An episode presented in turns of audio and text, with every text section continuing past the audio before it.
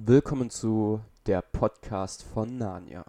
Ein Podcast, wo ich jeweils fünf Minuten von dem Film Die Chroniken von Narnia, der König von Narnia nehme und darüber rede. Geklaut habe ich diese Idee natürlich bei Cuddy, aka Cold und ihrem 5 Minuten Harry Podcast. Und ich fand die Idee schon damals voll cool und wollte das unbedingt selber machen, nur halt mit Narnia, weil das ist meine Kindheit und ich habe alle Bücher gelesen und Filme geschaut und liebe Narnia einfach. Und jetzt, viereinhalb Jahre später, wage ich mich tatsächlich mal daran und hoffe, dass ich wenigstens ansatzweise so lustig und unterhaltend bin wie sie. Ich nehme hier übrigens die Version von Disney Plus. Ich habe den Film zwar selber auf DVD, aber ich habe auch ein Jahresabo bei Disney Plus und weiß nicht, wofür ich es sonst sinnvoll nutzen sollte, weil ich nutze es einfach nie. Also nehme ich es einfach von da, um das Geld nicht komplett aus dem Fenster zu werfen. Aber wo wir gerade bei Disney sind, da sind wir auch schon bei der ersten Szene. Wir starten den Podcast nämlich beim Walt Disney Pictures Logo und enden bei einem Mädchen, das blöd aus einem Zugfenster schaut. Also, wie gesagt, fangen wir an mit dem Schriftzug Walt Disney Pictures. Es kommt ein kleines Licht, das einen Bogen über das Disney-Schloss macht, das plötzlich einfadet und durch das kleine Licht angeleuchtet wird, obwohl es für den aufmerksamen Zuseher gut sichtbar hinter dem Schloss herfliegt.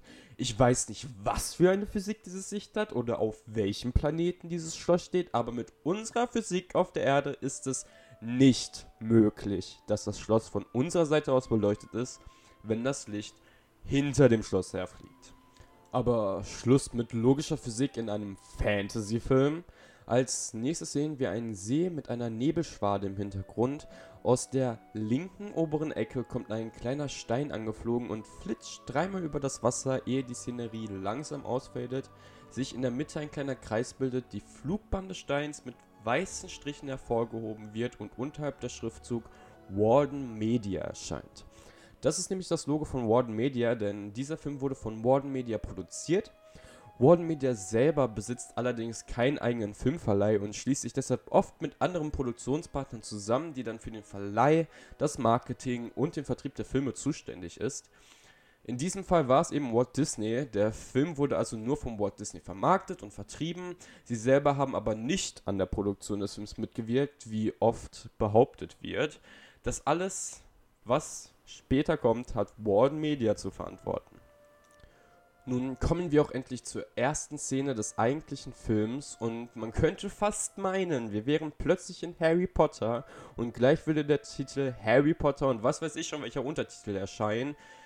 Aber nein, die obere Hälfte ist der sternlose Nachthimmel, die untere Hälfte eine Wolkendecke, die zwischendurch mehrere Cuts hat, warum auch immer. Und es kommt kein Harry Potter Logo, sondern die Wolken nehmen das ganze Bild ein. Das Bild ist in Grau, eher ein paar Scheinwerfer in die Wolkendecke leuchten und man Sirenen und Flugzeugmotoren hört. Schließlich kommen auch von rechts zwei Flugzeuge ins Bild geflogen. Die Kamera bewegt sich von den beiden Flugzeugen weg und wir sind plötzlich in einem dritten Flugzeug und sehen einen Mann mit einer Maske auf und wenige Sekunden später noch ein Mann mit der gleichen Maske. Es gibt einen Schnitt und wir befinden uns plötzlich im hinteren Teil des Flugzeuges und blicken auf den Rücken der beiden Männer, welche Militärkleidung tragen und dementsprechend Soldaten sind, wahrscheinlich. Diese Szene stellt die Luftschlacht um England dar und die zu sehenden Flugzeuge sind mittlere Bomber. Zumindest würde ich das anhand von den mir vorgeschlagenen Google-Bildern sagen.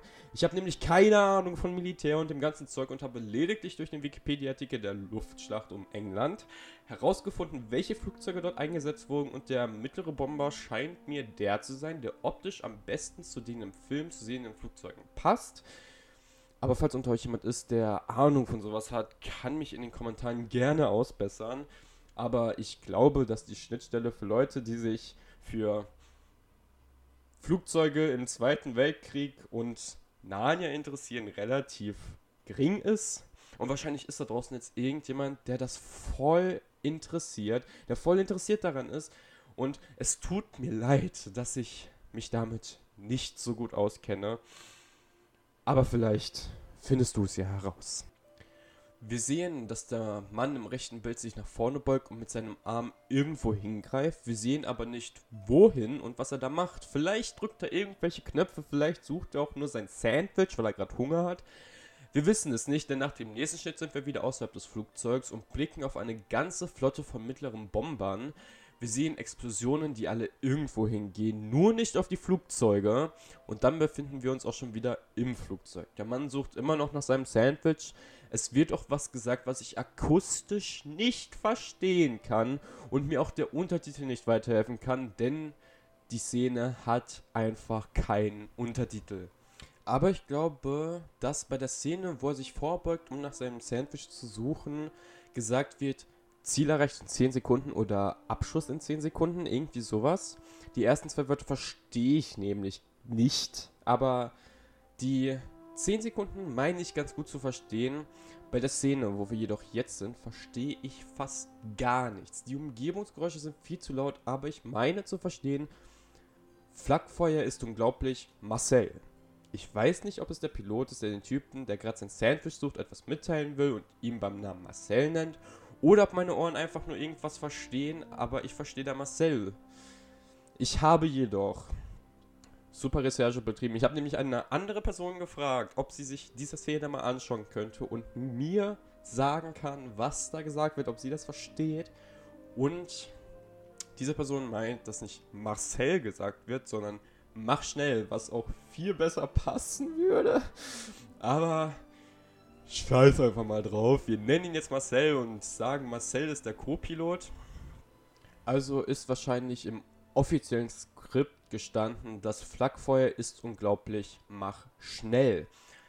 Was ist ein Flakfeuer? Das ist eine sehr gute Frage. Flak ist ein deutsches Wort, das aber auch im Englischen beispielsweise benutzt wird, wenn jemand den Kopf hinhalten soll für jemanden, dann könnte man sagen, I don't take the flag for it. Also, ich nehme nicht die Schuld auf mir sozusagen. Es ist so ein Slangwort, aber es kommt halt aus dem Deutschen und da ist es eine Abkürzung für Flugabwehrkanone. Das sollte man ja vielleicht mal wissen, wenn man irgendwann einen Militärtest macht. Ich habe es übrigens auch versucht, in englischer Sprachausgabe mit englischen Untertiteln zu schauen. Aber im Englischen ist das Gerede ebenfalls auf Deutsch und die Untertitel sagen nur Man speaks German. Ich speake zwar auch German, kann es aber trotzdem nicht verstehen. Also machen wir weiter und wir sehen nun, dass Marcel wieder erwarten nicht sein Sandwich sucht, sondern mit einer Zielscheibe oder wie auch immer man das nennt auf London zielt. Ihr seht, ich habe keine Ahnung vom Fachjargon im Militärbereich und ich weiß auch nicht, wie ich danach googeln soll, um herauszufinden, wie das heißt. Aber ich denke, ihr wisst, was ich meine, vor allem wenn ich das dann auf YouTube hochlade und dann noch die kleinen Bilder dazu tue. Ich hoffe, ihr verzeiht mir das dass ich einfach dumm bin. Marcel sagt, wir haben unser Ziel verpasst. Der Pilot antwortet etwas, das ich wieder mal nicht verstehen kann. Aber es scheint eine Aufforderung zu sein, die Stadt zu bombardieren, denn Marcel zieht einen Hebel und Bomben lösen sich und fliegen auf die Stadt. Wir sind nun in der Vogelperspektive und blicken auf London, sehen mehrere Explosionen in der Stadt und dann ganz plötzlich blicken wir durch ein Fenster in eine Wohnung, in der ein Junge steht und hinaus auf die bombardierte Stadt schaut. Die Sirenen und Bombeneinschläge werden etwas dumpfer und der Junge scheint sehr interessiert daran zu sein, was da gerade passiert. Durch eine Tür links im Bild kommt eine Frau rein, schreit Edmund, geh weg vom Fenster, zieht ihn weg und macht die Gardinen zu, ruft dann den Namen Peter, wendet sich dann wieder zu Edmund, greift ihn an den Oberarm und fragt ihn, was er sich dabei gedacht hat. Doch ohne auf eine Antwort zu warten, wendet sie sich an Peter, der gerade ins Zimmer gelaufen kam, und befiehlt ihm, seinen Bruder in den Keller zu bringen. Merkt euch das.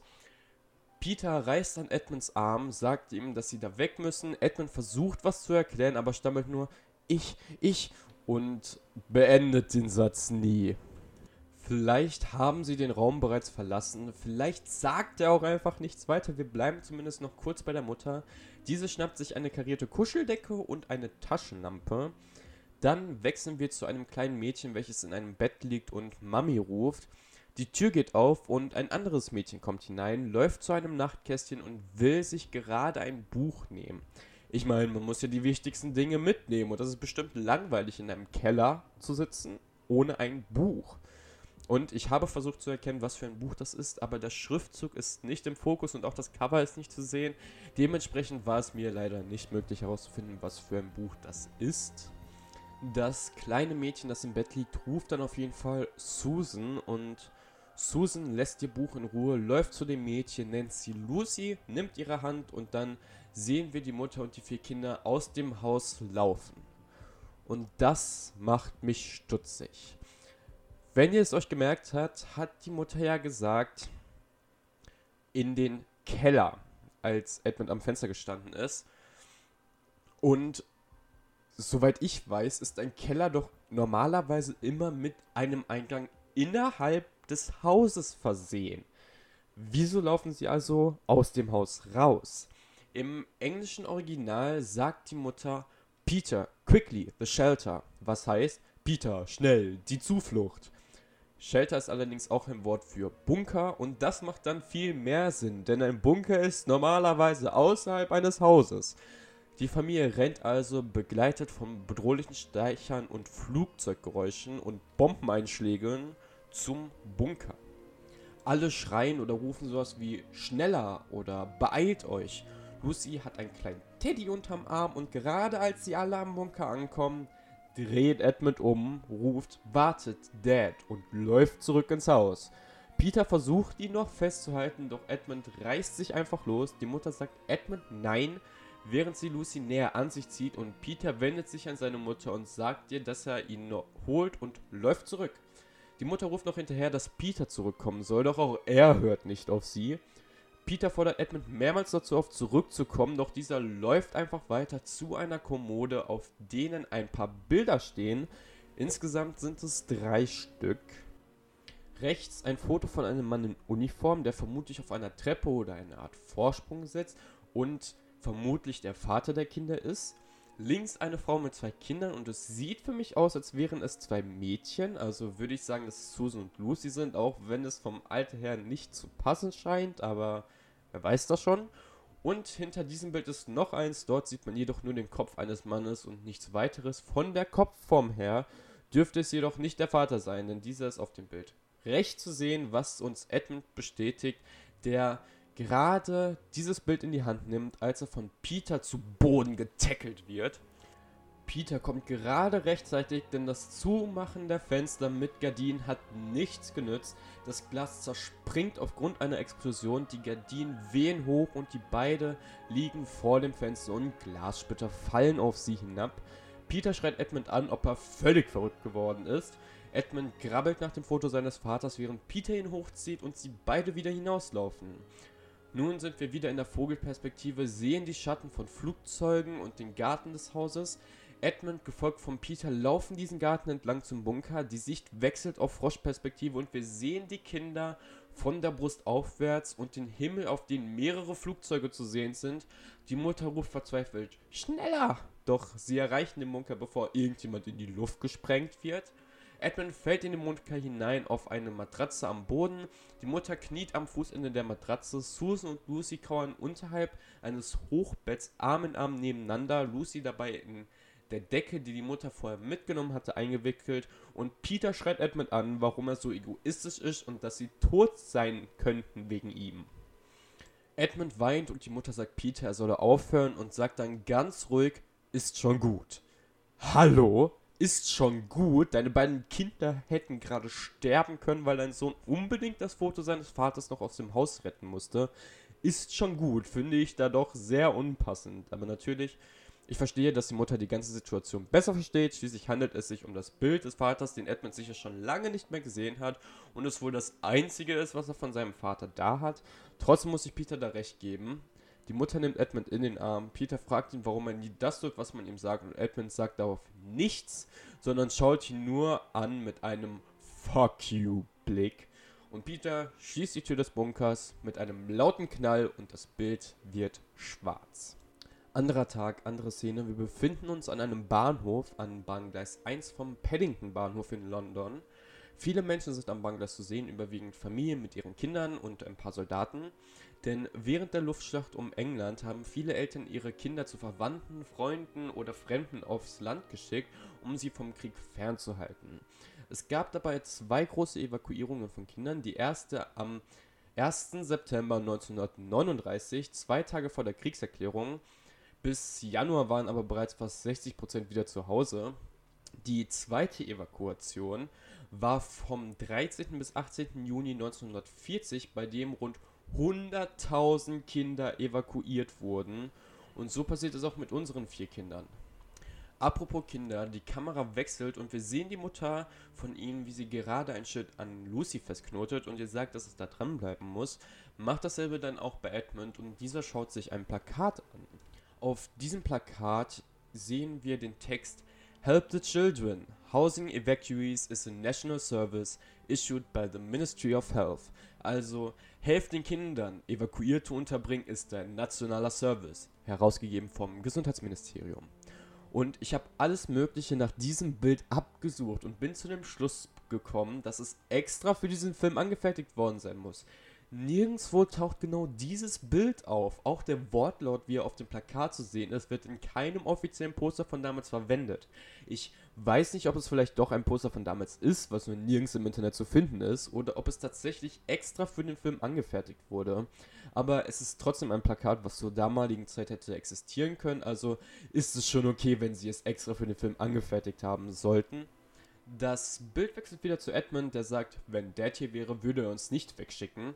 Und Peter antwortet damit, dass wenn Dad da wäre, der Krieg vorbei sei und sie niemand wegschicken würde. Und ich finde bereits jetzt kommt etwas sehr deutlich heraus, was im ganzen Filmverlauf so ist. Peter versucht der Vernünftige und eine Art Vaterfigur für seine Geschwister, aber besonders für Edmund zu sein. Die Mutter sagt dann auch nochmal, dass Edmund das tun soll, was Peter ihm sagt, was das nochmal bestätigt und will Edmund zum Abschied nochmal abbusseln. Das will Edmund aber nicht, denn er ist schon ein großer Junge und sowas ist uncool. Die Mutter lässt es dann auch, schaut ein bisschen traurig, drückt dann trotzdem noch leicht seinen Kopf an ihre Brust und küsst seinen Hinterkopf. Dann geht sie zu Peter, dieser ist nicht so cool wie Edmund und umarmt seine Mutter und verspricht ihr auf die anderen aufzupassen. Und als nächstes ist dann Susan dran, die leicht anfängt zu weinen und ihrer Mutter verspricht, ein braves Mädchen zu sein. Und dann gehen alle auch schon zum Zug. Allerdings muss ich noch kurz bei Susan bleiben, denn im englischen Original sagt die Mutter nicht, sei ein braves Mädchen. Im Englischen sagt sie, be a big girl, sei ein großes Mädchen. Sei ein großes Mädchen sagt er aus, dass sie stark sein soll, vielleicht auch ein bisschen die Mutterrolle einnehmen soll für Lucy und Ed ein braves Mädchen sagt für mich aber nur aus, äh, ja, du hast keine wichtige Rolle oder irgendwas, einfach nur brav und bau keinen Scheiß. Mir geht da ein bisschen die Aussage verloren, denn die Aussage passt ebenfalls auf den späteren Verlauf des Films, wo Susan versucht, ihre Geschwister zu beschützen und sowas wie einen mütterlichen Schutzinstinkt entwickelt. Es wäre auch kein großer Unterschied, ob da jetzt braves oder großes Mädchen gesagt wird, denn bei Übersetzungen von Englischen ins Deutsche für Filme oder beispielsweise Songs wird immer darauf geachtet, dass die Silbenanzahl passt und es vielleicht auch ein bisschen zur Lippenbewegung passt. Beide Sätze hätten aber die gleiche Anzahl an Silben, nur hätte die Lippenbewegung nicht so gepasst. Aber darauf hätte ich verzichten können, weil der Satz dafür einfach viel mehr Aussagekraft gehabt hätte. So, jetzt aber genug von Übersetzungen. Susan nimmt Edmunds Hand, dieser wehrt sich dagegen und meint, er könne ja alleine laufen. Doch Susan lässt ihn nicht los, sie ist schließlich ein großes Mädchen. Ihre Schilder werden kontrolliert und Susan und Edmund dürfen weitergehen. Als Peter drankommt, blickt er einen Soldaten an, welcher keine große Rolle im Film einnimmt, aber wahrscheinlich für die Zukunft von Peter steht, das im späteren Verlauf noch kommt. Ich will ja nicht spoilern. Währenddessen bittet eine Frau auf jeden Fall mehrmals um den Fahrschein, doch weil Peter nicht reagiert, reißt die große Susan ihm den Fahrschein aus der Hand und gibt ihn der Frau. Die Frau lässt sie einsteigen und Susan und Edmund gehen voraus. Peter geht hinterher und hält Lucys Hand. Diese dreht sich nochmal um, wahrscheinlich um ihre Mutter zu sehen oder vielleicht sieht sie auch Marcells Sandwich. Wir wissen es nicht, denn wir sehen nie, wonach sie sich umblickt. Aber Peter beugt sich zu ihr runter und sagt, komm Lucy, du musst ganz fest meine Hand halten. Es wird alles wieder gut, du wirst sehen. Und Lucy fängt ein bisschen an zu weinen. Wir sehen dann mehrere Mütter weinen und ihre Kindern zuwinken, ehe wir die Mutter von den Kindern von Susan, Peter, Edmund und Lucy wiedersehen, wie sie versucht, durch die Menschenmenge zu kommen und auch ihre eigenen Kinder zu sehen. Das Bild wechselt zu einem Schaffner, der kurz ein Signal gibt, dass der Zug abfahren kann und dann streckt Susan ihren Kopf aus einem Fenster und schaut blöd in die Kamera und damit sind die ersten fünf Minuten des Films vorbei. Werden die Kinder also ihre Mutter noch winken können? Das erfahren wir in der nächsten Folge von der Podcast von Narnia. Der Film geht gut 140 Minuten. Das wären also 28 Folgen. Diese Folge ging jetzt 20 Minuten so circa. Wenn sich dieser Trend also jetzt so fortsetzt, sind wir bei gut 560 Minuten oder 9 Stunden und 20 Minuten insgesamt. Wenn ihr euch das antun wollt, würde es mich natürlich freuen. Ich hoffe, wir hören uns beim nächsten Mal wieder und bis dann. Und jetzt kommen noch zwei Outtakes, weil ich nicht reden kann. Apropos Kinder, die Kamera wechselt und wir sehen die Mutter Ich sollte mal Sätze zu Ende schreiben. Das Bild wechselt wieder zu Edmund und sagt, wenn Dad hier wäre, würde er uns nicht wegschicken. Und Peter antwortet damit, dass wenn Dad da wäre, der Krieg vorbei sei und niemand wegschicken würde. Und sie niemand wegschicken würde. Lesen kann ich.